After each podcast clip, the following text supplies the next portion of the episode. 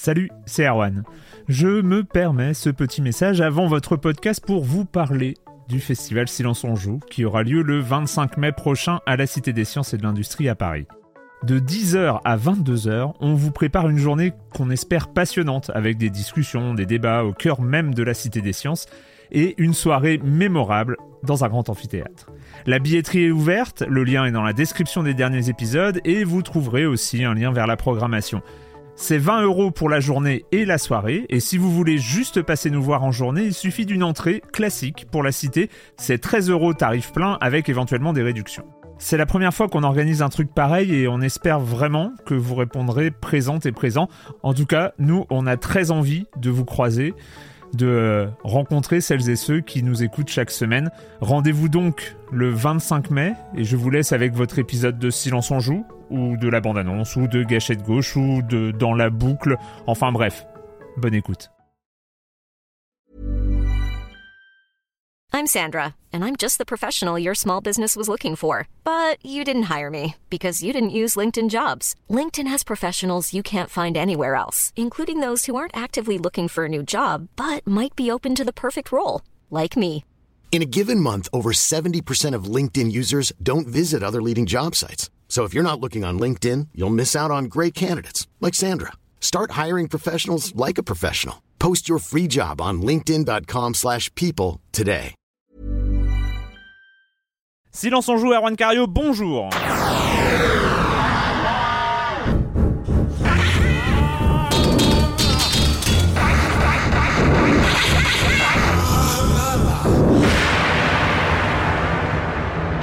Émission un peu spéciale aujourd'hui parce que nous allons surtout parler d'un jeu, un jeu qui s'appelle The Cave. C'est le dernier titre de Ron Gilbert, le bien connu Ron Gilbert, euh, à l'origine de Maniac Mansion et de Monkey Island notamment. Et du- McCracken. Zack McCracken, le Scum System, c'est Mhm. lui.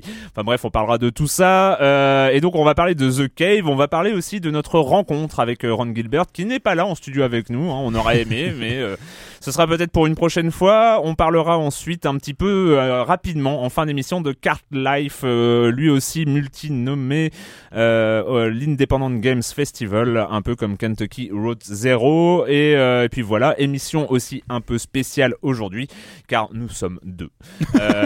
Voilà, donc Voilà. je reçois un de mes chroniqueurs favoris, Mhm. Patrick Elio de hitphone.fr. Bonjour Patrick. Et, Euh, et bien bonjour Erwan, Ouais, voilà, d'écran.fr. tous, tous les autres, tous les- tous les autres Voilà. ont un mot d'excuse de leurs parents.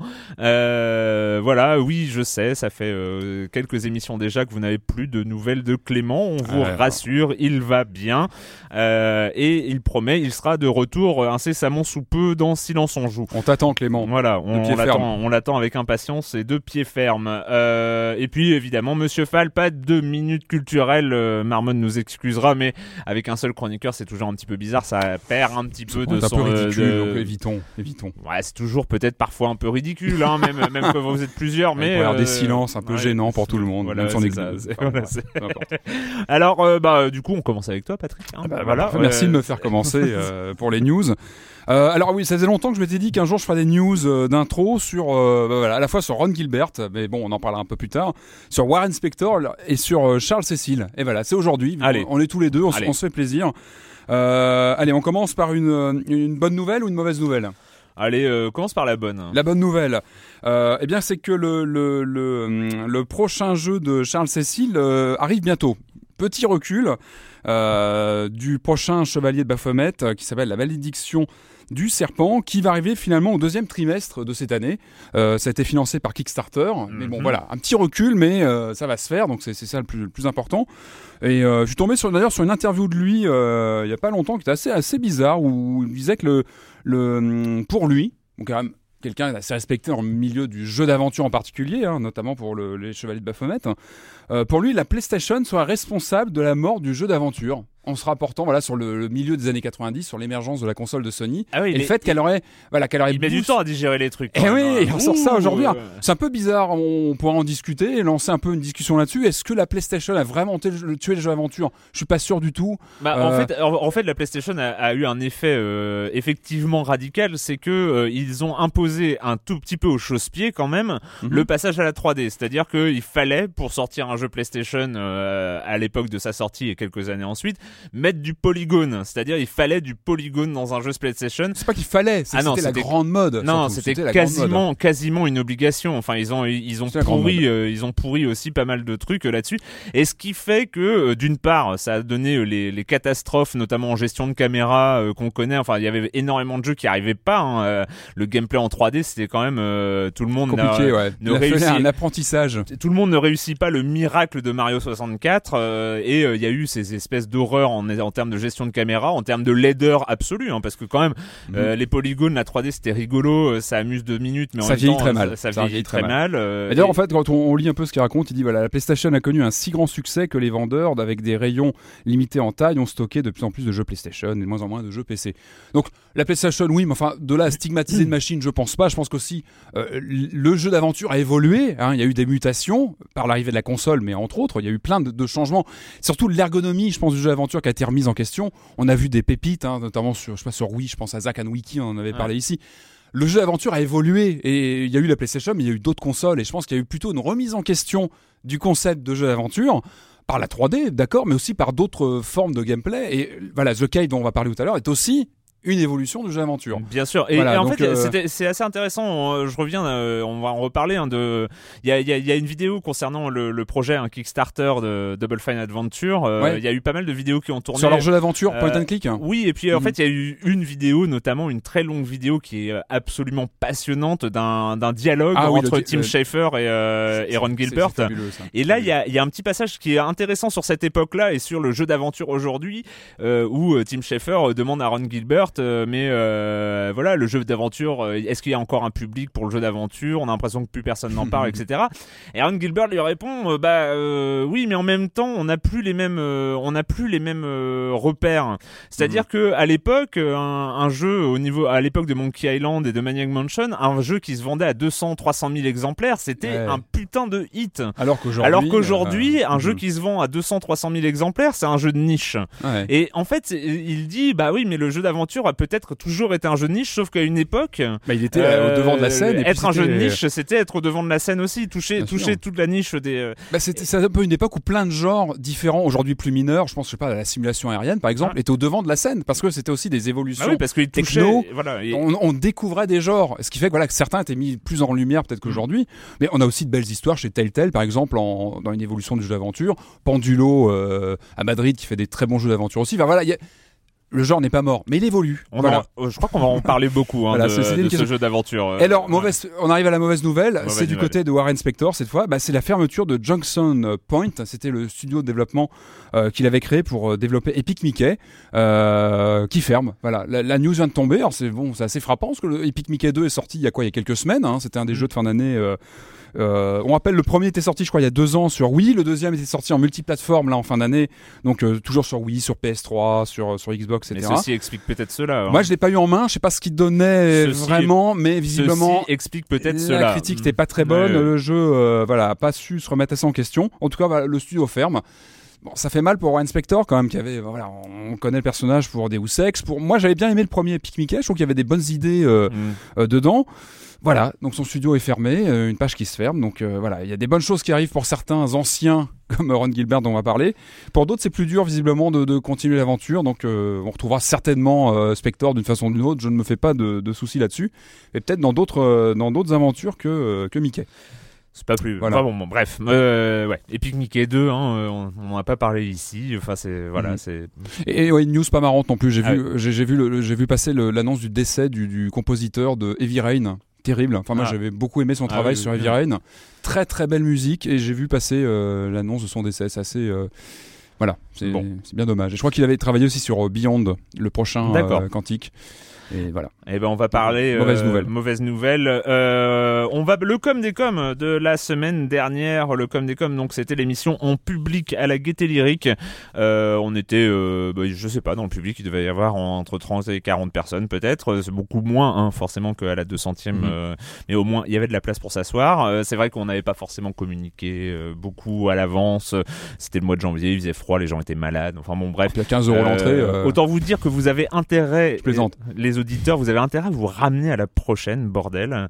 Non, je déconne. Euh, Il faut on est- communique plutôt aussi. Oui, voilà. hein. Faut, faut- Euh, on- si, on- normalement, ce sera pour fin février. On n'a pas encore la date exacte et on La communique- campagne d'affichage, le voilà, teasing, tout voilà, ça. les faut- 4 faut- par 3 dans le métro, tout euh, ça, tout ça. hein. Euh, les pubs télé hein, aussi, on, on- on- on- on- on devrait faire ça. Oui. Euh, bref, en commentaire, nous avons celui de Red euh, qui qui a fait quelques remarques, notamment la première à Marmotte 19. hein, quand on te dit de monter sur scène, tu montes sur scène, non mais. Euh, voilà, c'est pas la MC de Marmotte pour rien. Euh, le stream. euh, Ah, il chambre sur son, Ah oui, oui, son oui. pseudo. euh, Ouais, ouais. c'est- ah oui, une, une marmotte, ça. Non, mais c'est. Oui, ça dépend de la marmotte.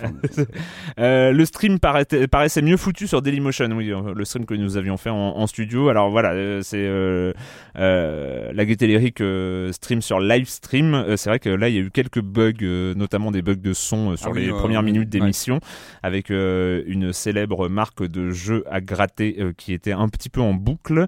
Oui, mais enfin bon, normalement, on espère hein, que tout va, va se caler de mieux en mieux. Après, on est en, en bêta test constant. On euh, patch régulièrement. voilà, exactement. tu vois, euh, par exemple, cette fois-ci, on a enregistré l'émission. Tu vois, c'est Mmh, déjà un a- gros patch. Ouais, voilà, c'est Un un, cran au-dessus quand même de la précédente. Euh, les questions du public auraient été les bienvenues, euh, comme une sélection sur le chat, le topic de forum ou Twitter.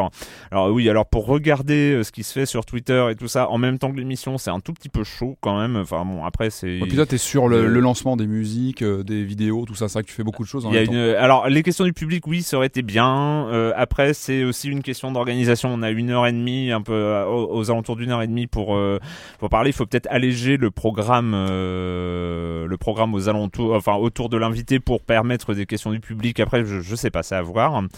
Euh, la vidéo de Monsieur Fall manquait cruellement. Oui, Mm. je suis d'accord, mais en même temps, euh, vous avez vu la vidéo qu'il nous avait fait pour la 200e. C'était quand même une vidéo bien produite et tout ça. On va peut-être pas lui demander déjà la gentillesse d'être parmi nous euh, depuis 6 ans, euh, toutes les semaines en audio. c'est voilà, c'est c'est c'est. On la un- repassera la prochaine fois. Ouais, on, on a- on pourra repasser la précédente. Euh, il faut cliquer sur l'écran pour faire disparaître le player de QuickTime. Oui, bon, c'était VLC déjà. Oui, c'est vrai que à l'écran on voyait le, le, le- le play parce que je cliquais pas au bon endroit. Oui, bah c'est gentil.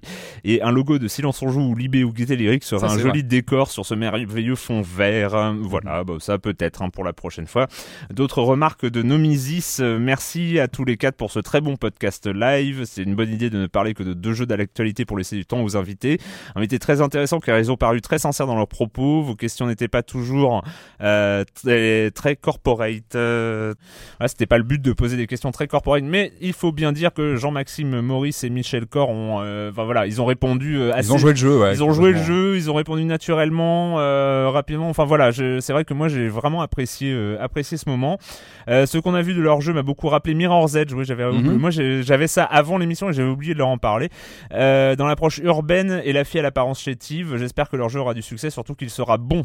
Eh, oui, car ça, ça fait toujours du mal quand c'est pas le cas d'enterrer un jeu quand on connaît leur papa. Euh, oui, bah, on, Alors, y a des pour idées après. on- voilà, pour l'instant, j'ai on bon espoir. Après, bah, c'est vrai qu'avant d'avoir la manette en main, c'est un peu difficile de juger. Mhm. Euh, il a quelques remarques aussi, Nomisis. Euh, L'enchaînement des vidéos mériterait d'être simplifié on a, euh, ou juste lancé par quelqu'un d'autre qu'Erwan. voilà, Patrick, tu lanceras les vidéos la On, prochaine on tirera au sort. hein. On tirera Voilà. au sort, d'accord. Euh, vous auriez pu permettre une ou deux questions du public pour les invités. Alors Mhm. voilà, ça c'est vrai. Après, ouais, Ça, c'est le grief numéro 1. c'est le grief numéro un, mais, mais, c'est vrai, c'est Ah un, oui. un truc assez naturel. On- je, je vais, je vais y réfléchir. Adressez-vous au public à la fin, ça fait toujours plaisir. Oui, il nous en veut, Nomisis, d'être, d'avoir arrêté l'émission et puis euh, voilà, de pas avoir euh, faire. Non, on n'est pas parti, on est resté. C'est eux qui sont partis d'abord. Euh, mais euh, On aurait dû plus euh, communiquer. Ouais, euh, non, mais c'est vrai, c'est vrai, ok. c'est c'est vrai. Je, mais bon, voilà, c'était la première. Euh, moi, j'étais un putain, oui, bon, bah, c'est la première, Première. Du, euh, du grand cycle presse rec à la gaieté lyrique. Euh, voilà, moi, j'étais un peu, un peu en speed. Je pense que voilà, plus on va en faire, euh, plus ça va être rodé, plus on sera tranquille et plus on pourra se Mhm. permettre des impros et, et des choses dans ce genre. Voilà, c'était le com des com de la semaine dernière. C'était bien, hein, c'était bien la gaieté lyrique. J'étais très content de cette émission. Voilà, moi, c'est mon propre commentaire que je ne commente pas par ailleurs. On passe à The Cave, sorti sur en téléchargement un peu partout. Euh, le dernier titre, euh, c'est Double Fine Sega et bien sûr Ron Gilbert aux commandes. On écoute la bande annonce de The Cave. You know, those who say I'm not pulling for those who venture down here. But that's not true. I root for every single one of them, for they are tormented souls. Tormented not by what they have done, but what they might do, if not for the cave. I kid, I kid. I'm just a pile of rocks filled with musty air and bat droppings. What could I possibly know about life?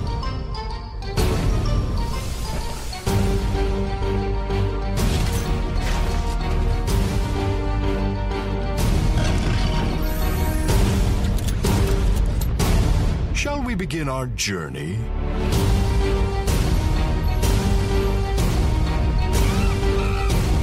Guidance system installed. What could I possibly know about life? Nothing. Except that I'm the cave. All right, I'm done. The Cave euh, de Ron Gilbert, cette voix off, cette caverne qui parle. hein, oui, Mhm. euh, nous avons déjà un premier protagoniste, peut-être le protagoniste principal de l'histoire. Il y en a Mhm. sept autres. euh, C'est la caverne elle-même. Nous avons une Talking Cave, euh, une caverne qui parle et qui raconte son histoire. Narrateur. Enfin voilà, c'est le narrateur qui Mhm. raconte son histoire, ou plutôt l'histoire des sept personnages. Alors, mise en place euh, du jeu, donc euh, là, une caverne qui parle déjà. Euh, sept personnages, on va en jouer trois par partie qu'il Ah, faudra. Ça nous rappelle déjà quelque chose. Voilà, hein, ça nous rappelle sept personnages, on va en jouer trois, oui, c'est euh, Maniac en- Mansion, Maniac évidemment, Mansion. en 87. Euh, on va en jouer trois, il faut en sélectionner trois au début de la partie. On va faire toute la partie avec ces trois-là. Évidemment, les parties suivantes, euh, on pourra en choisir trois autres et voilà et finir et jouer les sept personnages. Mais pour cela, il faudra minimum trois parties. Euh, chaque euh, personnage ayant sa propre histoire. Nous avons, alors je vais peut-être en oublier, nous avons le chevalier, l'aventurière, les jumeaux, la voyageuse dans le temps, la scientifique, le moine et le fermier. Ouais, je crois que tout y est. C'est pas mal, hein Ouais. Eh, De mémoire, Mhm. de mémoire. Non, j'avais pas mes notes et tout, de, de mémoire. Euh, donc voilà, The Cave, euh, jeu en 2D. euh, Réalisation côté. 3D, mais Ouais, euh, voilà. gameplay 2D. Gameplay Voilà. 2D, façon, façon plateforme. Finalement, Mhm. ça n'en est pas forcément un, mais c'est façon plateforme. Voilà pour euh, l'environnement graphique et, euh, et ludique euh, initial. C'était, c'était ça. Chaque- on précise aussi, chaque personnage a un pouvoir spécial. Euh, Le, Mhm. Le chevalier peut devenir invincible. Euh, la voyageuse dans le temps peut se téléporter. Le moine fait de la télékinésie. Euh, L'aventurier a un grappin, etc., etc. Mais je vais te laisser la parole pour euh, les, premiers, les premières impressions et puis même plus euh, les impressions de jeu euh, face, à, face à ce. Alors, alors oui, The Cave. Alors évidemment, quand on aborde un jeu avec une telle signature, on se dit toujours attention parce que voilà, il y a derrière tout un background. On connaît l'auteur, on va en parler tout à l'heure. On a pu discuter avec lui. On se dit attention. Là, il nous présente un jeu de plateforme. Qu'est-ce qui se passe? Est-ce que ça va être à la hauteur de ce qu'on connaît chez lui? Parce que le fond de commerce de Ron Gilbert, euh, c'est Racine, c'est le point and click, c'est le jeu d'aventure, c'est la narration. Et on se dit attention, un jeu de plateforme où on va? Euh, surtout que visiblement, il y a une vraie volonté de rendre le jeu plus accessible avec plus d'inventaire. C'était quand même un peu Mm, mm, mm, mm. le, le- voilà un peu l'ADN de ces jeux depuis, le- depuis le début. Euh, pas d'inventaire, un gameplay très euh, très simple d'accès. Mais alors attention, Et attention puis parce au-delà, que au- au-delà de ça, je, je- je te rends la parole tout de suite, mais au-delà de ça, il y a aussi. Voilà, c'est un jeu de Ron Gilbert. Ron Gilbert, il a rien produit récemment. Enfin voilà, on- c'est un comeback et, Mhm. euh, et un comeback euh, de, Bah, de- de longue date aussi. Et, et du coup, c'est c'est stressant parce que c'est Alors, un c'est auteur qu'on aime bien et on n'a pas envie qu'il pour se gaufre. plusieurs euh, choses voilà. parce que c'est vrai qu'on l'a un peu perdu des radars depuis quelques années. Il était parti monter une boîte plutôt orientée ludo-éducatif. Là, on sait qu'il s'est rapproché pour faire ce jeu de Tim Schafer, qui était son acolyte de Ouais. l'âge d'or LucasArts. donc évidemment, on sait que c'est pas anodin. Alors attention parce que The Cave c'est un jeu très malin. C'est un jeu plus malin qu'on peut le croire comme ça au premier, en premières images. Quand on le voit tourner, on se dit tiens un jeu de plateforme, c'est bien plus fin que ça. Euh, il faut pas se laisser, euh, voilà, se laisser tromper par les images. Pour moi, c'est pas un jeu de plateforme. C'est un faux jeu de plateforme. On a l'impression que la plateforme est là. C'est une espèce de voilà de de, de, de, moteur, de, de procédé, de procédé de jeu pour finalement ne plus avoir un point and click à l'ancienne comme on le connaissait. Mais le cœur du jeu, ce sont les énigmes. Ouais. C'est là que, que se situe vraiment le cœur du jeu. Et, euh, et c'est là où on retrouve vraiment euh, la, le- le la force Enfin, c'est deux du- choses. Et c'est là où ça re- retourne. Je, je, je, t'interromps comme ça. On est entre nous deux. on, tout est, on est tous les Et deux. euh, c'est le cœur du jeu. Ce sont les énigmes et l'histoire. Et l'histoire, bien Et sûr. c'est là où, quel que soit l'enrobage, finalement, on retrouve un jeu d'aventure de Ron Gilbert. Non, c'est Bien sûr, bien ça. sûr. On a ces trois personnages qu'on choisit parmi, parmi les sept. On se lance dans cette cave mystérieuse. On commence à jouer. On se rend compte que voilà, très vite, on se rend compte que c'est pas un jeu de plateforme parce que d'ailleurs le côté plateforme n'est pas le plus, le plus intéressant du tout du lot. Il y a quelques petites imperfections de gameplay. C'est pas ça qui est intéressant. Ce sont les énigmes, la narration. Mais ça, on s'en rend compte au fil de quelques heures de jeu parce Mm. que euh, malgré ce que ce qu'on peut lire pas mal dans pas mal de, de tests, c'est pas un jeu qui se finit très vite. Moi, j'ai j'ai pas mal séché sur des énigmes. C'est-à-dire qu'on retrouve le côté rotor. Attention, toute proportion gardée, parce qu'on n'est plus du tout euh, dans ces énigmes complètement capillotractées qu'on a pu avoir dans certains jeux auparavant. euh, dans les Ça Monkey reste- Island, Ça reste avec une certaine logique. il y a une certaine. Mais- Alors c'est aussi simplifié. On sent que tout a été pensé pour que ce soit plus plus plus accessible, plus jouable aussi par des gens qui sont pas du tout au fait du, du voilà des gameplays euh, ancestraux. Ça reste plus simple, c'est-à-dire qu'un personnage peut prendre un objet, se balader avec, point. Il n'a Ouais. pas un inventaire 36, pers- 36 objets qu'il peut cumuler. Il faut vraiment jouer les synergies avec ces trois personnages, Hmm. euh, comme dans Maniac Mansion. hein, et c'est moi, ça m'a vraiment touché dans, dans plein de domaines parce qu'on s'est bardé de clins d'œil. Enfin, vraiment, quand on fouille un petit peu le jeu, on a des clins d'œil vraiment formels sur Maniac Mansion, sur Monkey Island, sur Zack McCracken. J'en ai pas vraiment trouvé, mais ce qui moi m'a vraiment plu, c'est qu'on retrouve l'esprit, l'écriture Ron Gilbert. Parce que pour moi, Ron Gilbert, c'est ça, c'est ce, ça, c'est c'est un, créateur d'univers. Moi, c'est Mm. vraiment comme ça que, que, que je le vois. C'est que c'est vraiment quelqu'un qui a son univers à lui, qui balade de jeu en jeu, euh, en touchant à différents thèmes, hein, parce que euh, de des- de l'univers des pirates euh, à, aux enquêtes un peu surnaturelles de Zack McCracken, au, côté un peu mystérieux, film d'horreur bis de Maniac Mansion, à là, un truc, un, un univers qui est un petit peu plus, un peu plus profond, je trouve, dans The Cave. Il touche à plein de domaines différents, mais il y a cette qualité d'écriture. Moi, je trouve qu'il y a un humour euh, Ron Gilbert qu'on Mm. reconnaît immédiatement. C'est-à-dire que vraiment, enfin, c'est copyrighté, j'ai envie de dire. Ouais, Ça passe par des petits panneaux avec des inscriptions. Ça passe par. euh, C'est un peu, c'est un peu un- comme quand on reconnaîtrait, enfin, en, en faisant une similitude, c'est un peu comme quand on reconnaît l'humour des Monty Python. Enfin, il y a, y a- ouais, voilà, il y a une signature. il y a une signature, c'est là aussi un- une, sorte, une d'humour un peu british de euh, Pince sans euh, rire, pas sans rire, second peu, degré, euh, pas, peu pas piquant, forcément mais- second degré, mais euh, mais qui fait un clin d'œil aux, Voilà. aux joueurs. oui, Voilà, il y a- y, y depuis le début, depuis son premier jeu que j'ai- connu, Maniac Mansion, il y a des clins d'œil aux joueurs en lui disant on est dans un jeu vidéo, regarde, je, je te cite d'autres Mm, choses, ouais. je te cite les codes du jeu vidéo, mais je sais que tu es devant ton, ton écran et je te, je te parle quelque part. Ouais, ouais, ouais. Et là, on retrouve vraiment ça. On le retrouve avec des pancartes, des indices dans les énigmes, parce que c'est un petit peu farfelu.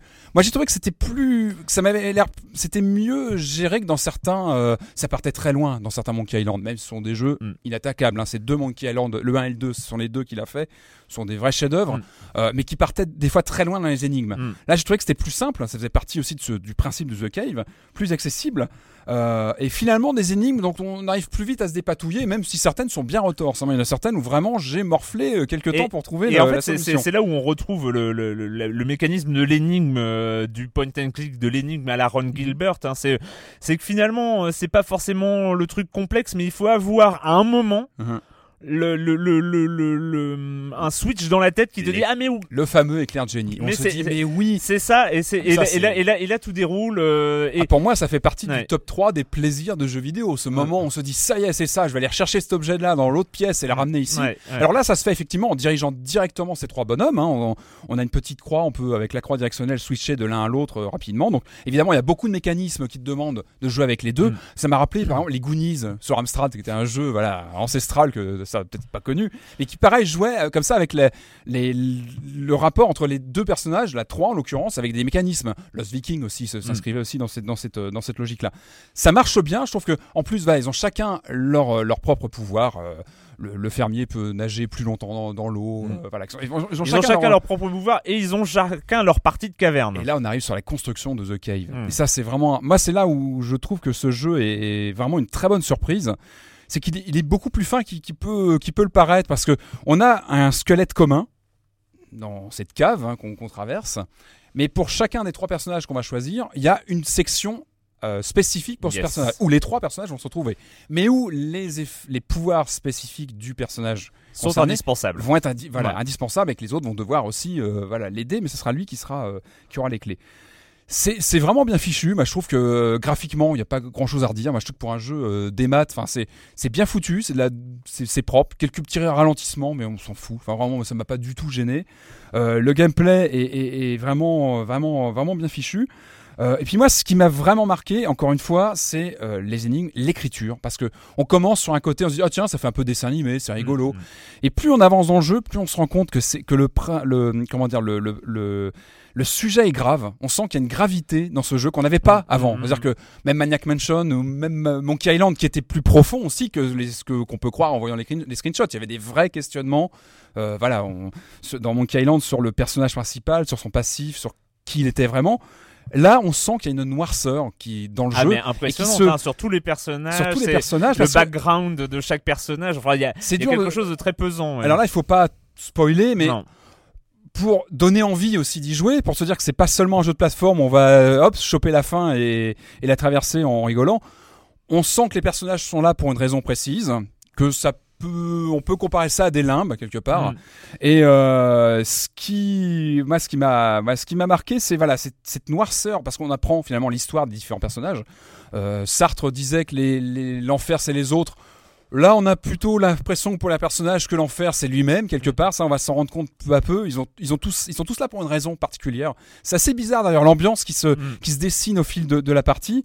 Euh, on croit parfois sortir de la cave. Je trouvais ça rigolo aussi. Il y a des niveaux, on se retrouve sur une île. On se dit, ah ça y est, c'est- Puis en fait non Non. on reste dans la cave jusqu'au bout, jusqu'à la, jusqu'au final. Euh, donc, on croit plusieurs fois en sortir, on y est toujours dans la cave. Il y a un côté Dans euh, la caverne, hein, euh, tu, tu non, dis dans la, la- la- la cave. La caverne, la caverne. la caverne. D'ailleurs, le mythe de la caverne serait aussi peut-être à explorer, une, une, une piste à, à explorer. Mais en tout cas, voilà, il y, a- il y a vraiment un côté oppressant. Voilà, euh, je trouve. euh, et c'est complètement paradoxal entre le côté très cartoon, rigolo. On retrouve là aussi la patte des jeux. Et Euh, Ron et- Gilbert, et- mais c'est pas et lui une qui est écriture drôle, hein, parce que les, les, les, les, les personnages secondaires, euh, les, les personnages principaux ne parlent pas ou peu. Enfin, euh, c'est. euh, Mais les, mais les personnages secondaires sont très Ah bavards sont- par- euh, parfois. C'est toujours cet humour sont- décalé. sont très très drôles. C'est blindé d'anachronismes. Tous les persos viennent d'époques différentes, Mm. mais c'est bardé de, de clins d'œil euh, à la pop culture. Enfin, des choses qu'on a depuis les débuts chez, chez euh, Gilbert. Moi j'aime beaucoup les conditions d'utilisation de la caverne qu'on découvre très très vite. hein. Oui. Euh, avant d'entrer dans la caverne, on doit accepter les conditions d'utilisation Oui, de la caverne ça, qui c'est- sont. voilà. C'est un grand papier à lire, mais quand on lit, c'est absolument génial. euh, Et c'est bardé de, ouais. de choses comme ça, de clins d'œil, voilà, à, toutes, euh, à, à tous ces jeux, euh, ces jeux qu'on connaît bien. Alors effectivement, après il y a quelques petits, euh, quelques petites choses qui, qui sont un peu plus plus compliquées. C'est vrai quand on, on finit le jeu une première fois, c'est dur de pas parler de la fin parce que c'est important. Faut pas, Il faut mais- pas en parler, ouais. mais c'est vrai quand on finit une première fois avec. euh, avec les trois premiers personnages, c'est dur de pas en parler, mais moi je trouve qu'il y avait un effort pour construire un univers. Mm. C'est-à-dire que quand on fait la partie, on croise soi-disant d'anciens joueurs qui ont mal fini, sans en dire trop, Hein. des, des- bah, qui ont mal fini. hein, quand on va relancer une partie dans la foulée pour essayer, parce que comme tu disais, on va, on va faire le, si on veut voir tout le, tout le jeu, il faut le faire trois fois, Mm. hein, trois fois. Première fois trois, trois personnages, deuxième fois avec les trois, trois autres, et une dernière fois avec le dernier qu'on n'aura pas Ouais. vu. C'est un peu euh, bizarrement foutu d'ailleurs, d'être obligé de refaire une troisième. euh, bon. Avec en revanche des niveaux à refaire Mm. des niveaux communs et puis certains qui feront voilà si on reprend le même personnage il faudra les refaire c'est pas forcément très euh, très fun à refaire parce qu'on connaît temps, les une fois, solutions. ouais, une fois qu'on connaît la solution, c'est beaucoup plus et rapide. ça va hein. plus vite et Ouais. c'est vrai que le gameplay là on- il, répond bien. C'est rapide Ouais, c'est bien foutu on rame pas trop pour euh, ça va vite quoi même quand on connaît une, une solution. Et ça reste vraiment j'ai- je prends plaisir à y jouer. Je trouve que le gameplay est simple efficace ça tourne bien donc on peut refaire des énigmes. C'est plutôt joli donc on les refait avec plaisir. Euh, mais voilà il y avait une, une volonté de créer mais comme toujours dans ces jeux un univers entier. On sent que le, le jeu la partie qu'on fait est un, un morceau de l'iceberg. Et derrière il y a tout un univers et Mm, on le sent par des mm, petites pointes par des réflexions sur d'anciens joueurs sur les joueurs qu'on dans une autre partie qu'on va re- recroiser. Il Ouais. y a- il y, a plein de petites choses et puis les, les, les personnages secondaires qu'on croise sont fantastiques. Ils sont Ah, bah, comme toujours. ah je, je me suis vraiment marré en voyant certains personnages complètement barrés. La Euh, princesse, la princesse, moi j'adore la princesse. c'est- dans la, la, la, la caverne du chevalier. Ah bah, le- Euh, mais les passages sont cultes. Il y a vraiment des passages cultes. Euh, voilà, le, tout le segment du chevalier, on est vraiment, comme tu dis, dans les Monty Python, hein, vraiment, on y pense, Sacré Graal et compagnie, c'est complètement barré. on se moque des codes euh, du genre à chaque fois, Ouais. euh, avec voilà des énigmes euh, bien foutues et, euh, vraiment enfin un plaisir d'essayer de détecter les choses pour avancer. La très grosse surprise pour moi de, de The Cave, autant dire, moi, j'ai, moi je, voilà, je l'ai pris aussi un peu à reculons. pour une raison aussi qui est simple, j'étais un énorme fan de Maniac Mansion, de, des deux premiers Monkey Island. Enfin voilà, c'est, c'est, c'est ma jeunesse, hein, euh, forcément. Euh, mais euh, je me suis dit aujourd'hui, le jeu à la Ron Gilbert, je suis plus dedans. Enfin, j'ai, pas que le envie. jeu à la Ron non, mais Gilbert le, le, le, le- le gameplay en lui-même de l'énigme avec Mhm. euh, un espèce de truc à trouver au fin fond d'une pièce, à, à- à- à manipuler pour ouvrir un autre truc qui va te permettre d'avoir un troisième objet, qui va te permettre de d'activer un troisième mécanisme, qui finalement lui va te permettre d'ouvrir une porte, qui va te permettre de trouver un quatrième objet, qui va te permettre d'ouvrir euh, et de réussir le niveau. Grosso modo, euh, le, le Ouais. passage. Voilà, c'est ça le, le, le, le gameplay point and click euh, classique, même s'il y a de l'humour, même si euh, même si l'univers est drôle, même si c'est marrant, même si on rigole. Je, je, je pensais pas pouvoir euh, retomber dedans. Euh, J'ai vu The Cave, l'apparence, je me suis dit, ah bah, il est allé complètement ailleurs. Ouais, Euh, c'est, alors il est parti très loin. euh, mais bon, voilà, est-ce qu'il s'est pas gaufré? Est-ce qu'on va pas du tout? Et finalement, le truc dingue avec The Cave, c'est que il a gardé ça. Mhm. Il a gardé l'essence de son gameplay de euh, manipuler des objets, euh, les prendre à un endroit, les foutre à l'autre, ça ouvre des trucs, ça actionne des machins, euh, mettre un personnage à tel endroit pour que ça actionne. Et, et donc on garde l'esprit du, Mhm. des énigmes point and click d'autrefois. Et je suis tombé dedans. Mhm. Et je ne pensais pas, Ouais, bien sûr. objectivement, être capable aujourd'hui, en 2013, euh, de, de tomber dans, Par- d'apprécier ces mécanismes-là. Parce qu'il les a aussi ass- assouplis. On sent que c'est beaucoup moins barré qu'à une époque. Donc finalement, on peut. J'ai l'impression que quand on joue à un, à un jeu de Ron Gilbert depuis les débuts, finalement, on est obligé de rentrer dans son monde Mm, ouais, avec sa logique Ouais, complètement barrée. Là, ça s'assouplit. Ce qui fait qu'on rentre encore plus vite. On rentre plus facilement dans ce monde. Ça s'est assoupli, mais, euh, Mais alors moi, reste- mais évidemment, mais moi, la, la euh, première, la première grosse énigme euh, que les joueurs vont, vont rencontrer très vite, on ne donnera pas la solution, mais voilà, il y a un monstre qui nous empêche de passer. voilà, il y a une espèce de pince au-dessus avec un, un, un fusible. un, voilà. monstre, un monstre toujours avec le look, Oui, Enfin, ouais, voilà, avec l'ambiance. Ouais. c'est bon enfant, Et- quoi, comme toujours. Et bah euh. moi, j'ai, excuse-moi, mais j'ai, même celle-là, ouais, j'ai, j'ai ça- pas trouvé évident. Et, ah ouais, mais il Et- Et c'était ça où, aussi où j'ai, où j'ai vraiment, il y avait un, un côté incroyablement Madeleine là-dedans. ouais. c'est que le moment où tu scotches complètement, t'es là euh, et tu fais huit fois le- les trajets, tu vas voir tous les trucs que tu peux actionner. Mais non, il me manque un truc là, j'arrive pas, euh, j'ai oublié, j'ai dû oublier un détail. Et le moment où tu fais Et Ah, ah mais oui, mais c'est ça. Et là le truc s'enclenche.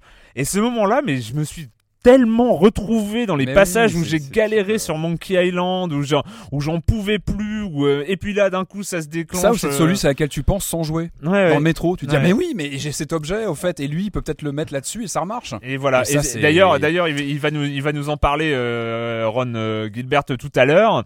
Euh, et voilà. Et franchement, euh, là-dessus, moi, j'ai trouvé qu'il y avait une performance, hein, une vraie performance, Ah, d'avoir finalement. Parce que le jeu d'aventure, le point and click finalement, les, les dernières, euh, les dernières versions du point and click, on, Mhm. peut, on en a parlé récemment, c'est The Walking Dead, Mhm. qui est point and click. On a un personnage, va là, on clique sur l'écran, il va là, euh, il va, il va à tel endroit où il, actionne un, un- un truc et tout ça. Et ben en fait, le, le, le point and click tel qu'il est, pour continuer à être moderne, c'est finalement, euh, a finalement oubli- mis de côté le tout le côté prise de tête énigme qui euh, on va dire bloquait l'histoire euh, il fallait résoudre l'énigme pour que l'histoire avance et donc euh, il y avait une sorte de frustration autour de ça.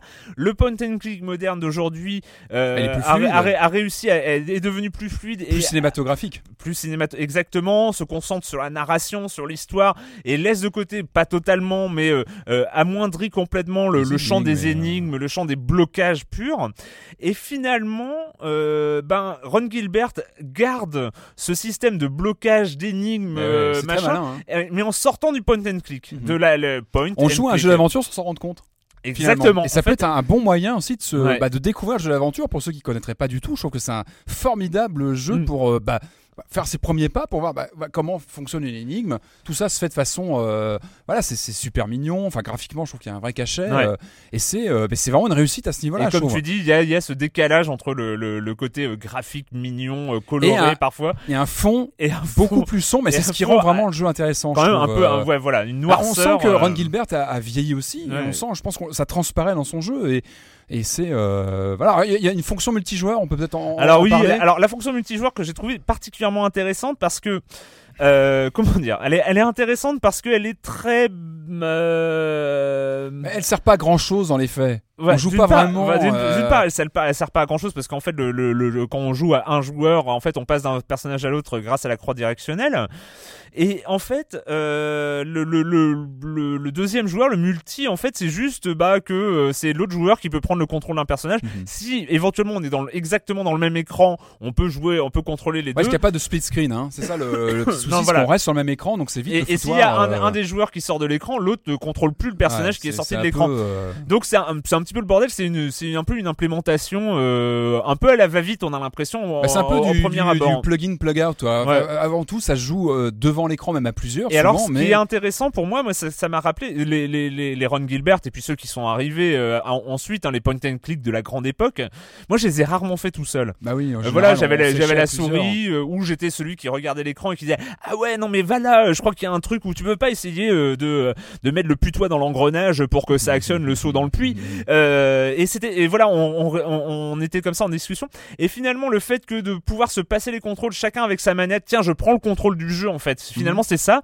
Ouais. Euh, ça évite de dire à l'autre ah essaye ça. Ah bah tiens, laisse-moi laisse-moi la main. Hop, je prends le contrôle et puis moi je, je vais me déplacer et tout ça. Et finalement, il y a un espèce de truc assez fluide parce que voilà, un jeu d'aventure euh, à la Ron Gilbert, bah c'est mieux quand on n'est pas tout seul devant l'écran. En tout cas, c'est plus simple parce qu'on est deux à se prendre la tête. Et moi, Mhm. j'ai bien aimé. Enfin, pour moi, c'est un mécanisme qui est très simple, très simple. Ouais. Il n'y a pas de, de construction, il y a pas de... En fait, on a l'impression que ça n'a pas été réfléchi pour le multijoueur. C'est ouais. juste que c'est cool d'être à deux. que de toute façon, ça se vit à plusieurs, même si on n'a qu'une manette. Ouais, on en parle, on discute des, des énigmes et tout ça. Et, euh, et encore une fois, une replay value qui est peut-être pas parfaite dans sa conception, mais à laquelle, euh, voilà, à laquelle on s'adonne avec grand plaisir. Enfin, Ah bah moi, oui, j'ai parce j'ai que, grand plaisir de euh, refaire le Il y, a- jeu. il y a sept zones spécifiques. Et quand oui, même. et Ouais, donc voilà. euh, voilà, qu'à chaque fois des, Ouais. des, des, des infos sur chaque personnage, on va apprendre un peu pourquoi il est là. Et c'est pas souvent pour des bonnes raisons. Voilà. Exactement. Euh, bah avant de, Un vrai coup av- de cœur, en tout cas, avant de jeu. parler de Ouais. notre rencontre avec euh, Monsieur Gilbert. Faut, faut rappeler rapidement, donc Oui. c'est en, c'est en digital, en démat, ça coûte pas très cher, je crois que c'est 12 euros, quelque chose Mm. comme ça. Mm. Enfin, vraiment, il y a une démo jouable, je crois aussi. Enfin, vraiment à essayer. Vraiment, sur essayer. Steam, sur PS3, sur 360 et bientôt Wii sur Wii U. Sur Wii U aussi. Donc Voilà. voilà, c'est vraiment à essayer. Enfin, enfin, c'est Ah oui, non, non, euh, franchement. une vraie euh, expérience, euh, voilà, très malin comme jeu. très très malin. Euh, avant de parler euh, de notre rencontre avec Grand Gilbert, on va recevoir Monsieur Fall. Monsieur Fall, comme chaque semaine, Monsieur Fall de TrickTrack.net. Bonjour, Monsieur Fall.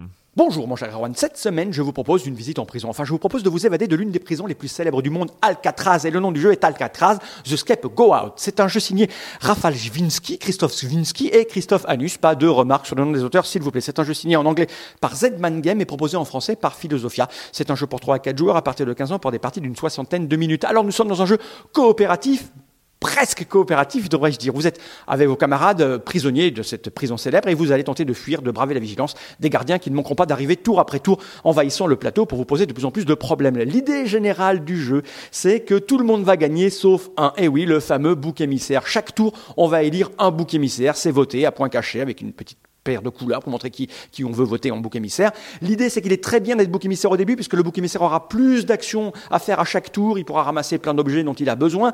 Mais, mais, mais, une fois que tout le monde s'échappera, celui qui est bouc émissaire ne s'échappera pas lui. Il sera laissé en pâture aux gardiens qui s'acharneront dessus et les autres auront gagné et pas lui. Donc, c'est un jeu de coopération, mais un jeu de, de, sal- enfin, de fumier, quoi. C'est un jeu qu'il ne faut pas pratiquer avec des amis, car vous allez vous fâcher juste après. C'est pour ça qu'il est conseillé à partir de 15 ans. C'est très fin, c'est très subtil. La mécanique générale est extrêmement simple. Vous allez de pièce en pièce, vous n'avez pas grand chose à faire comme action. C'est assez tendu, mais c'est surtout la négociation au niveau du Scape Go Out de le commissaire qui est assez amusante. Je vous rappelle le nom du jeu, Alcatraz Scape Go Out. Je vous rappelle le nom des auteurs et vous ne riez pas. Rafal Zwinsky, Christophe Zwinsky et Christophe Anus. C'est un jeu édité en français par Philosophia pour 3-4 joueurs à partir de 15 ans pour des parties de 60 minutes. Le jeu coûte à peu près 40 euros, mais il est bien rempli. Il y a plein de matériel. Enfin bref, Euh, en plus les tuiles sont recto verso, donc on peut, changer les, les- les effets spéciaux des salles dans lesquelles on rentre. Enfin bref, c'est amusant, c'est fin, mais vous allez vous fâcher avec vos amis. Peut-être finirez-vous en prison si vous les secouez trop fort. Mon cher Arwan, quant à moi, je vous dis à la semaine prochaine. la semaine prochaine, Monsieur Fall, Monsieur Fall de Trick Track. Net, le site indispensable quand on aime les jeux de plateau.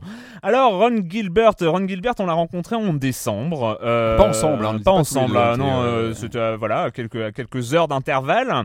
Euh, c'est euh, bon déjà déjà hein, quand on est journaliste jeux vidéo, même quand on est joueur, ça là, on oublie un peu le statut de journaliste. voilà, nous allons rencontrer Ron le Gilbert. Le matin, tu te réveilles en disant bah je vais je, vais rencontrer Ron Gilbert. Ouais, moi ça, bah, j'avoue que je bon c'était pas rien parce que bah, on a la chance de, voilà, dans notre métier de rencontrer des gens qui nous ont fait rêver lorsqu'on était ado ou même encore plus récemment. Et, et Gilbert, moi, il tient une place à part dans mon, dans mon, dans mon ma vie de joueur ah parce bah. que voilà, Maniac Mansion, c'était mon premier jeu Amiga, tout mm. premier que j'ai acheté avec mon Amiga pour l'anecdote. Et je sais que c'est voilà, c'est un, de ses auteurs, c'est pour ça que je, je tiens vraiment à souligner le terme d'auteur qui a vraiment moi bercé euh, et alimenté mon imaginaire de, de, joueur et même de enfin je sais que voilà si, si j'ai versé dans le bis euh, dans le cinéma peut-être un tout petit peu à cause de lui avec Maniac Mansion. Donc voilà, personnage. Euh, mais moi, moi c'est voilà, c'est un peu la, la, même chose. Moi, c'était une, une importance parce que voilà, ces jeux aussi disaient beaucoup de lui. Donc, euh, donc quelque part, tu avais envie de voir qui, qui était derrière. voilà, comme on l'imagine, voilà. on a l'impression de moi, le connaître. Euh, voilà, j'avais, enfin moi, j'ai eu la chance de rencontrer pas mal de, de, de, de grands designers. Ça m'a, j'étais un peu dans le même état que quand j'avais rencontré Will Wright. Enfin voilà, il y a, y, a, y a ce genre de, de nom comme ça, de et puis de, de temps passé sur les jeux. Ah oui, c'est voilà. Bref, très sympa. Bon, il était malade euh, comme un chien, mais euh, mais très sympa. Euh, en fait, j'ai enregistré. Alors, il faut m'excuser pour la qualité sonore. Hein, j'ai enregistré avec mon téléphone. C'était pas forcément dans l'optique de le passer dans Silence on joue, mais finalement, je me suis dit qu'il y avait quelques passages. Et en plus, alors grande nouveauté, je vais tenter la traduction à la volée. Oh attention, oh attention. Et alors, par contre, voilà, dans les passages, je préviens quand même. Dans les passages, on m'entend parler anglais. voilà. Alors, vous êtes prié de ne pas faire de commentaires désagréables hein, sur sur mon accent ça, euh, voilà, j'arrive à me faire comprendre, c'est déjà pas mal, euh, et je ne cherche pas à aller euh, améliorer plus que ça mon niveau. Et en fait, le, une le premier passage, en fait, je lui, je lui ai demandé tout simplement la question quand il développe un jeu. Pour lui, c'est qui le joueur? Pour qui est le joueur quand il développe un jeu? Et voilà ce qu'il m'a répondu. I hate the game. I absolutely hate the game. Um, je déteste le joueur. Je déteste vraiment le joueur. Ils sont vraiment les pires ennemis du game designer. Peu importe ce que vous voulez qu'ils fassent, um, ils feront autre chose. Mais ça m'amuse.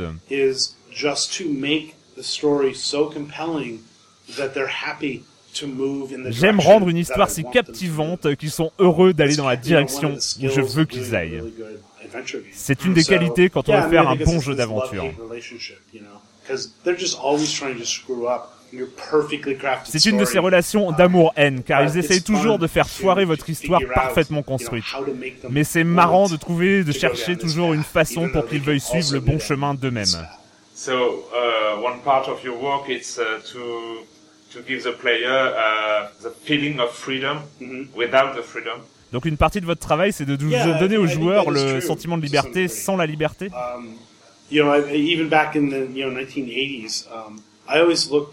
Oui, c'est exact. Dans une certaine mesure, dans une certaine mesure, dans les années 80, j'ai toujours considéré l'interactivité uh, comme l'illusion de l'interactivité. Si vous arrivez à construire une expérience qui n'est pas intrinsèquement interactive, mais que tout le monde trouve interactive, c'est très bien.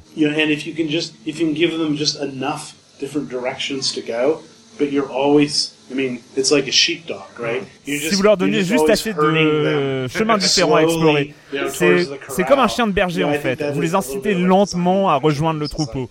Créer un jeu d'aventure, c'est ça, être un chien de berger. Mhm. Voilà, donc c'est le, premier ah, passage.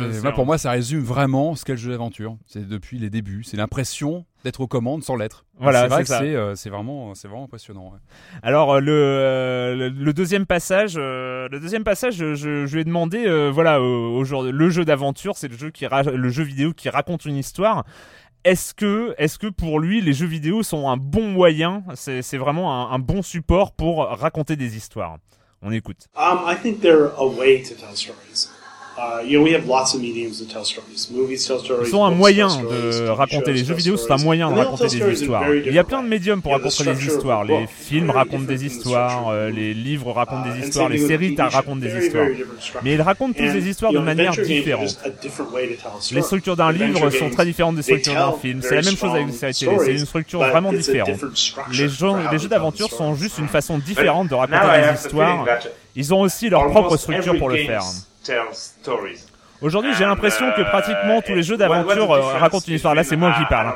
Euh, uh, quelle est la what- différence entre ce que what vous you appelez call un jeu d'aventure game et un, and, uh, un FPS avec une uh, histoire an FPS with a story. You know, I, I look at it as the difference between a story and a scenario. Uh, a lot of games have scenarios. C'est la différence entre une histoire et un scénario. Beaucoup de jeux ont un scénario, un truc très mince qui fait avancer dans la structure des missions. Angry Birds a un scénario. Il y a les oiseaux, il y a les cochons, vous les aimez parce qu'ils sont mignons et il y a cette petite histoire sur le fait qu'ils se détestent. Mais ce n'est pas là pour raconter une histoire épique sur cette lutte entre les oiseaux et les cochons. You know, adventure are not telling stories just as an excuse to run a mission. Les jeux d'aventure ne se servent pas de l'histoire comme une excuse pour enchaîner les missions. Si je joue à Call of Duty, honnêtement, je me fous de l'histoire. Dites-moi où aller, dites-moi où tirer, et je vais m'éclater à le faire. L'histoire n'est pas importante. Um, but adventure games, the story I think really seeps into it. It, it is the reason. Mais dans un jeu d'aventure, l'histoire, c'est la raison pour laquelle le jeu existe. Ce n'est pas juste le fil conducteur des énigmes à résoudre. Ouais, je m'en je m'en sors quand même en traduction à la volée, non? Tu, tu- Ouais, faut que tu fasses ça plus souvent. Ouais, faut... non, peut-être pas, peut-être pas. Mais c'est, moi j'ai j'ai trouvé ça euh, assez intéressant, voilà, sur les structures, euh, sur les structures de l'histoire. Et c'est vrai, voilà, le jeu d'aventure, c'est euh, l'histoire et en, en son, en son cœur, en fait. Bon, c'est vrai qu'aujourd'hui on parle des scénarios un peu pour euh, pour toutes les histoires, mais là, euh, voilà, le, le, C'est c'est crucial pour le jeu d'aventure. Alors moi, je- moi j'avais posé une question aussi. euh, alors pourquoi trois personnages? Pourquoi Mm. reprendre euh, cette sélection de trois persos parmi sept? Qu'on connaissait depuis Maniac Mansion Et là, il m'a répondu que c'était tout simplement parce que pour lui, bah, évidemment, ça facilitait euh, l'attachement au personnage. Et que voilà, quand on choisit dès le début ces personnages, et ben on se sent quelque part un peu responsable de, ce choix. Et en rigolant à la, à la Ron Gilbert, évidemment, il m'a dit mais que 25 ans après, aujourd'hui encore, les gens quand ils euh, le rencontrent viennent lui dire quel était euh, leur dream team préféré dans Maniac Mansion. Ce qui montre aussi voilà toujours l'attachement Hmm. euh, bah, au personnage. Euh, Non mais c'est pas bête hein, parce que c'est vrai qu'au moment où on passe le curseur entre les dé- Et on découvre on a on a la, la petite bio de chaque perso et puis hum, alors est-ce que je prends le chevalier? Bon le Et, chevalier on se- ouais, et ouais. après, on s'attache encore plus. Alors moi, je vais, je vais demander évidemment euh, si, si l'interface, comment il avait imaginé le- l'évolution de l'interface aujourd'hui, parce que c'est quand même le créateur du, du système Scum, euh, qui était le, le- voilà, le, le moteur de Maniac Mansion, qui a été utilisé pendant tous les jeux LucasArts ensuite euh, par, euh, au fil des années. Alors, il me disait que lui, pour lui, l'importance d'un- d'une interface, quel que soit le domaine, que ce soit le jeu vidéo ou les outils ou n'importe quoi, il faut que ce soit le plus simple possible. Et il m'a cité, lui, m'a cité le- l'exemple de Gmail au tout début. Il me disait que pour lui, c'était vraiment l'exemple d'une interface épurée, efficace Hmm. et vraiment optimale, et que c'était vraiment un exemple à suivre en termes d'interface, et que lui, il avait suivi cette euh, cette euh, cette piste pour euh, pour développer The Cave, pour aller au plus simple possible. Même s'il m'a avoué que justement après Gmail avait évolué, c'était un peu embourbé dans plein d'options, c'était devenu plus compliqué. Euh, mais voilà. Je lui ai demandé aussi est-ce qu'il suivait la, la scène de- indépendante de jeu, évidemment, parce qu'on a parlé Ouais. de, l'état un peu du jeu vidéo au- au- aujourd'hui, etc. Alors il m'a dit que le dernier jeu en date qu'il avait sco- scotché, c'était Super Meat Boy, Hmm. un jeu qu'il avait adoré, détesté, parce qu'il s'était énervé contre contre le jeu, la difficulté, et qu'il avait vraiment euh, vraiment trouvé un, que c'était un titre intéressant et tout ça. Et évidemment, moi je l'ai cuisiné. On a Ron Gilbert sous la main. Moi, je, voulais savoir quelles étaient ses sources d'inspiration, parce que voilà, il a un univers tellement tellement à lui, tellement tellement marqué, tellement riche. Je voulais savoir où il s'était inspiré. Euh, voilà, donc euh, alors il m'a cité plusieurs choses. Il me disait qu'il lisait beaucoup, qu'il écoutait beaucoup de musique et qu'il regardait énormément de films depuis des années et que ça avait toujours concouru à ses sources d'inspiration pour ses différents jeux. Il m'a cité comme ça que pendant le développement de Monkey Island, il avait lu un bouquin qui s'appelle On Stranger Tides qui avait note, qui Mm. parle du, du roman, euh, enfin de l'univers des pirates qui avait inspiré euh, évidemment le, le jeu. Évidemment, la question que tous les journalistes ou une journaliste sur deux doit lui demander, lui, lui poser, c'est la question, la, la fin de Monkey Island 2. d'où ça vient? Est-ce qu'il y a eu une source d'inspiration? Et là, c'est intéressant, ce qu'il m'a, il m'a- il m'a cité euh, un film euh, de Mel Brooks, Blazing Saddles. Je sais pas si tu non, Non, euh, c'est le, le shérif est en prison en français. Alors qu'est-ce qu'il a en- de particulier ce film? C'est que c'est bah, évidemment c'est du Mel Brooks, donc c'est un- une parodie de western plutôt rigolote, plutôt bien foutue. La particularité du film, c'est qu'à la fin, euh, tout à la fin du film, on se rend compte que tout n'est qu'un décor. Les décors euh, tombent. On voit les, les acteurs sortir du Mm. plateau, arriver sur un autre plateau de, de cinéma. On voit que tout est filmé. On voit le décor de cinéma. On voit tout le tout l'apparat tomber et on, voilà, on rentre dans le tournage. Ça va même très loin la, la fin du film. Je vais pas développer outre mesure, mais on voit les personnages rentrer dans une salle de cinéma et voir la fin du film. Ouais. Il y a un vrai jeu dans ce film sur le, bah justement sur le la diégèse et le fait voilà d'extraire des personnages de l'histoire. Je vous laisse voir par rapport à la fin de, de Monkey Island 2, on va pas revenir dessus, mais voir le, parallèle est assez intéressant. Et puis une dernière chose, évidemment, je lui dis, mais Maniac Mansion, qu'est-ce qui s'est passé? D'où ça vient cette idée? Parce que voilà, moi j'adore l'histoire de Maniac Mansion avec cet univers barré de maisons à moitié à la Adams Family, et pas du tout. C'est pas du tout lui. Ce qui m'a cité, lui m'a dit qu'il m'a, évidemment, il était euh, gavé de, de, de- il s'était gavé de films de série B avec des labos, des, des comment dire, des, des, des chercheurs fous qui faisaient des expériences. Évidemment, il en a regardé des dizaines ça l'a inspiré. Mais il m'a cité en particulier un, un des chapitres du, du film Creepshow. C'est celui où euh, Stephen King joue. Et on le voit au début, euh, au début de ce passage de Creepshow, on voit une comète s'écraser à côté de chez lui. Et puis après, il se passe plein de choses. Et il m'a vraiment, il m'a cité ce passage-là en me disant, bah voilà, le début de Maniac Mansion, et ben, il y a un parallèle avec ce, ce passage de Creepshow. Et euh, ah bah ouais, d'accord. Bon, eh ben, Et c'est vrai quand on y pense, c'est flagrant. C'est vrai que le, le début de Maniac Mansion, c'est quasiment le plan de, de la comète qui arrive. Après, D'accord. qui, avec tout ce qui se passe dans la maison. D'accord. Et bah écoute, euh, on en saura plus. Moi j'ai deux, deux autres petits passages. Un, un passage moi, que, que j'ai- j'aime beaucoup. euh, ce- je lui ai demandé bah voilà pourquoi être passé sur un design euh, aujourd'hui pour The Cave sur un design de jeu de plateforme? Um, why did you decide to have this uh, design in 2D and uh, platform design? Pourquoi avez-vous décidé d'adopter ce design en game, 2D uh, façon plateforme, même si ce n'est pas en soi un jeu de plateforme? Is, is very light. We never expect you to get better at it. We never La partie plateforme est très légère. On ne s'attend pas à ce que vous deveniez meilleur et on ne vous punit pas pour vos erreurs. Vous allez toujours y arriver. La plateforme est là pour rendre intéressant le fait de, se balader dans le, 90s, mo- but dans le monde. Je n'y avais pas réfléchi lorsque je faisais des jeux dans les années just walk through 80, the mais lorsque je rejoue aujourd'hui à ces vieux jeux, je trouve que les déplacements dans le monde ne sont pas vraiment fun. Guy Broche met une éternité à atteindre la porte. Et un nouvel écran apparaît, je clique sur la porte, j'attends encore une éternité pour do qu'elle think that a il lot arrive à la porte suivante. Mais à uh, l'époque c'était euh, excellent, dis-je. À l'époque oui, mais je pense que les joueurs modernes ont besoin de ce truc qu'on appelle le gameplay de chaque instant. Ils veulent toujours avoir quelque chose à faire. Even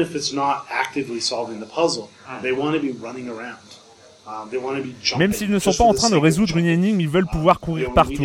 Ils veulent pouvoir sauter, juste pour sauter.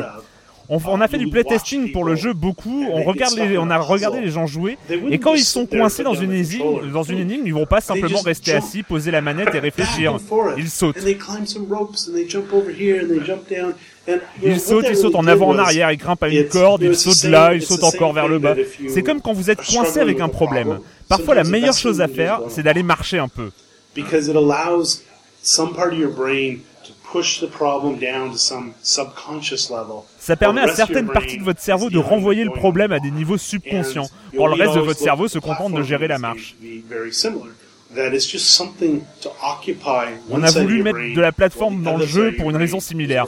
Occuper une partie de votre cerveau, tandis que l'autre est en train de s'occuper à, de s'occuper pour les énigmes de l'aventure.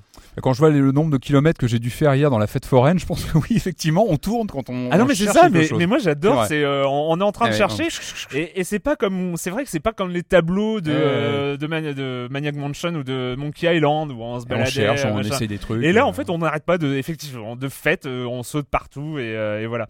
Et enfin, moi, j'ai, posé une question. En fait, ça, suivait à une discussion que j'avais eue euh, assez récemment avec Rénal, Frédéric Rénal, qui me disait, qui m'avait dit que, donc, créateur de Alone in the Dark, qui m'avait dit que il, il, avait du mal avec les jeux modernes parce qu'il avait du mal avec les grandes équipes. En fait, il, se rendait compte que il y arrive, d'une part, il y arrivait pas, puis que ça l'amusait pas de faire partie d'une grosse équipe et tout ça et qu'il il, regrettait et puis en fait il avait envie de revenir à des, à des structures plus petites puis voilà bah, vu que j'avais aussi un, des, ténors euh, du jeu du début des années 90 je me suis posé la question voilà est-ce que euh, les, petites équipes Est-ce que c'est pas quelque chose qui regrettait Est-ce que c'est pas quelque chose qui va revenir ou qui est en train de revenir? Sure. uh, You small teams are really great.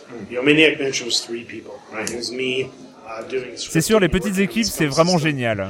Pour euh, Maniac Mansion, nous étions trois. Moi, je m'occupais du code et je travaillais sur le système Scum. David Fox bossait sur le code et euh, Gary Winnick s'occupait des parties artistiques. Tout le jeu a été fait par trois personnes. Pour Monkey Island, nous étions sept. Je m'occupais de l'écriture du code et de Scum, tandis que Dave Grossman et Tim Schafer programmaient et participaient à l'écriture. Nous avions deux ou trois artistes.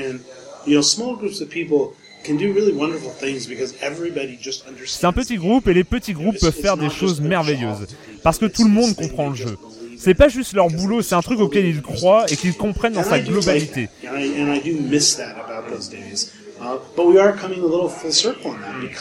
J'aimais beaucoup ça et ça me manque vraiment, mais nous y revenons aujourd'hui. Parce qu'avec les supports actuels, on peut vraiment construire un jeu à deux ou à trois. Et un jeu qui tient la route comparé aux autres. Et c'est une époque passionnante grâce à ça notamment. Voilà, donc euh, c'était euh, un petit bout de l'entretien, euh, l'entretien avec Ron Gilbert. Euh, C'est un moment vraiment sympa, même si le monsieur était euh, malade, mais vraiment. hein. Est très sympa. Et ouais. vraiment, euh, voilà, vraiment cool, euh, vraiment bien. J'ai beaucoup, beaucoup aimé. euh, Non, c'est vrai, très intéressant. Et puis, ouais, qui répondait franchement à toutes les questions. C'est vrai qu'on n'avait pas fini le jeu à l'époque, on n'avait pas eu plus que ça en main. C'est vrai qu'aujourd'hui, on, on pourrait le revoir Ah ouais. aujourd'hui. Je pense que je lui demanderais pourquoi le jeu est aussi sombre. Voilà. Ouais. Est-ce que, est-ce qu'il y a des raisons à ça? Est-ce que c'est question de maturité? Je pense aussi que voilà, il a, il a, il a évolué. euh, je crois qu'il, je crois qu'il a perdu son père aussi cette année. Est-ce que ça n'a pas pu Mm. aussi impacter sur sa vision du monde? Enfin, voilà, j'aimerais bien le rencontrer. J'espère le revoir un jour pour pouvoir lui poser les questions. Et puis voilà, sur Ah, mais ses c'est prochains clair. jeux, a- euh, Après, après avoir euh, joué un voilà, jeu quand là, on a fini, on se dit tiens, il y a- il y a- derrière il y a quelque chose. Derrière ce jeu, il y a, hum, c'est pas neutre. The Cave est- n'est pas neutre. Et voilà, j'aimerais bien en, en savoir plus. On a presque fini pour euh, pour cette semaine, mais je voulais euh, vous parler un peu d'une euh, drôle d'expérience. J'ai tenté, c'était, j'étais un peu intrigué. C'était dans le palmarès, enfin dans les les finalistes de l'Independent Game Festival, nommé trois fois hein, dans la section narrative, dans la section nouveau, genre les trucs un peu les expériences et et le et le Grand Prix hein, de ce mass euh, donc était nommé Cart Life. Donc euh, un peu une fois de moins que Kentucky Route Zero, mais on est, enfin voilà, on sentait qu'il y avait un truc. Et je suis allé voir, le jeu est euh, téléchargeable. Enfin, il y a une version gratuite du jeu euh, où le jeu est quasiment euh, quasiment complet. Voilà, donc j'ai essayé Cart Life de Richard Home-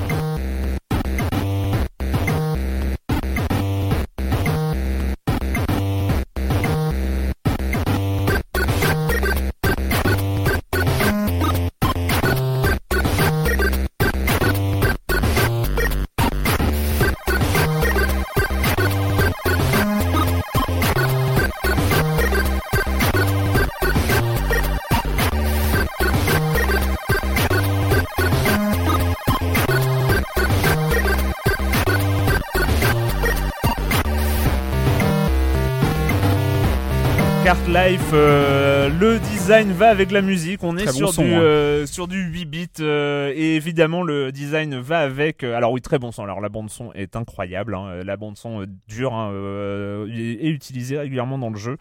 Euh, Cart Life, c'est quoi? C'est un. euh, alors c'est étrange. Déjà, c'est étrange. Euh, le design est super osé. Euh, on est euh, donc euh, sur euh, du euh, du beau pixel euh, noir et blanc. On ah est ouais, il n'y a du- pas de couleur. ah non, il n'y a, Ah pas, oui, y a pas de couleur. On est sur du pixel noir et blanc et on doit prendre le contrôle de. On a le choix entre trois personnages. Enfin, il y en Ah, a là deux. aussi Non, non, mais euh, voilà, un des trois en fait euh, Ah, d'accord. pour pour Pas les faire son aventure. Mais c'est trois aventures euh, différentes, mais avec un principe global euh, qui reste le même.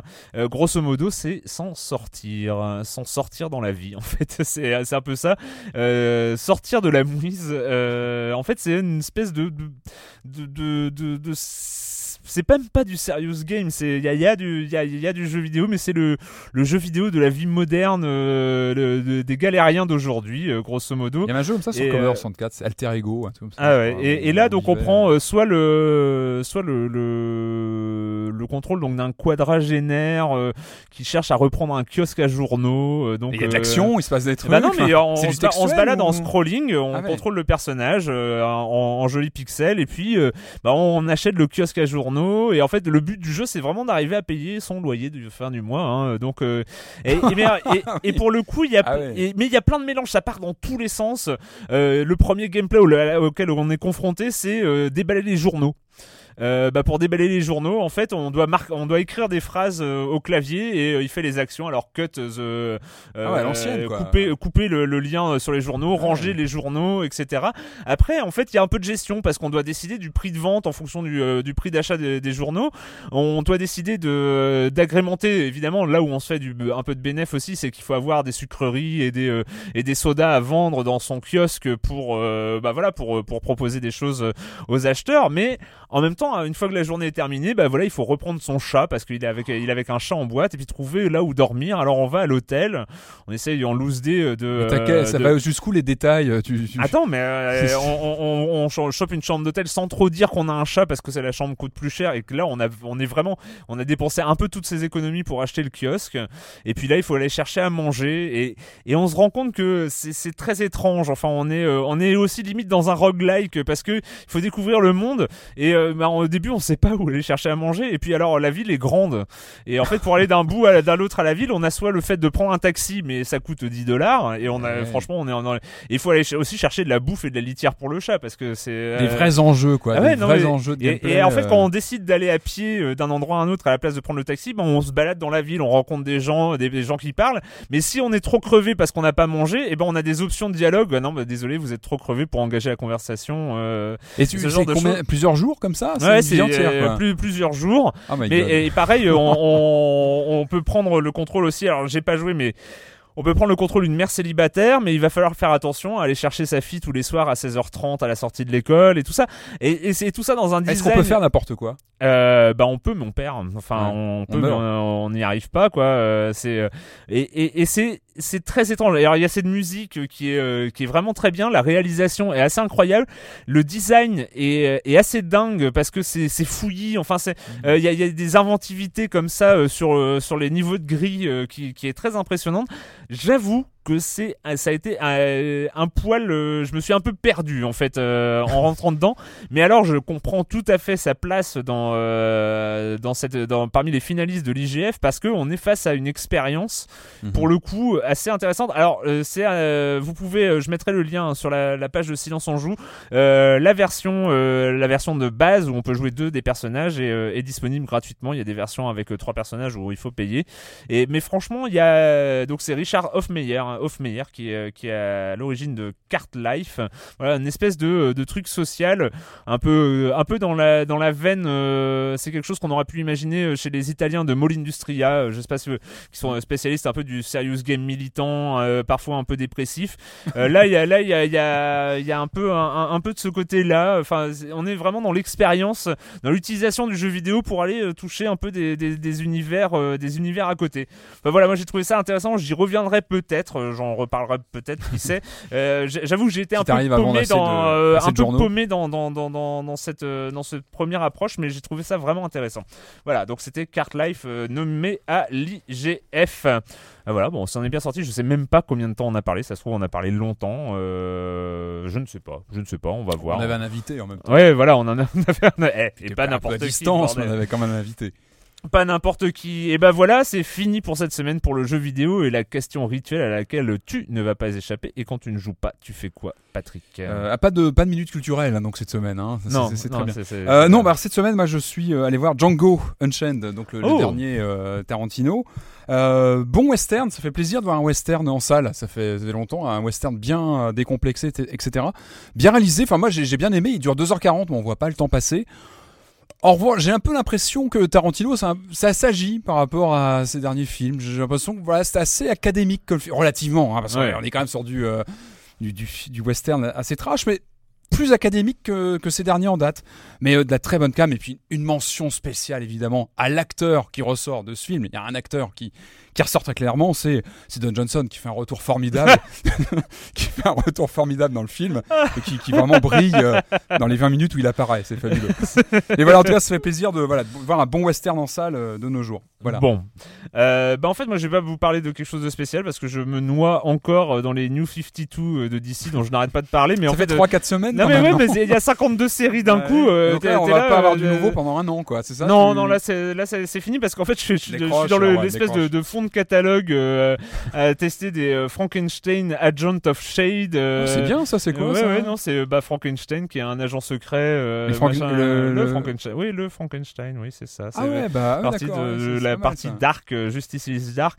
J'ai essayé aussi Stormwatch, qui est un espèce de reboot de la partie Stormwatch The Authority, hein, pour ceux qui connaissent, mais qui est assez moisi. euh, Enfin voilà, il y a, on a, et puis j'ai testé quand même les, euh, les, les quelques trucs dessinés par euh, l'infâme Rob Liefeld, qui est le, qui est sans doute le plus mauvais dessinateur de l'histoire des comics, voire de l'histoire de la bande dessinée en général Ah, qui a fait, entends, qui, a, qui a fait, qui a repris au bout de quelques épisodes Savage Hawk- Hawkman, qui est ignoble, c'est juste un illisible et qui a fait une autre série, mais c'est atroce. Enfin bon, voilà. Mais ça Ah. m'amuse toujours de regarder, mais je n'y arrive pas au bout de, au bout de 5 pages, je décroche. Enfin voilà, euh, donc pas grand chose hein, à, conseiller euh, cette semaine. Beaucoup de daubes, hein, ce que tu ouais, dis, voilà, c'est ça. Mais bon, il faut essayer, hein, il faut lire, hein, il, faut, découvrir aussi. Euh, bah voilà, c'est fini pour cette semaine. On se retrouve très bientôt pour parler de jeux vidéo sur Libé Labo.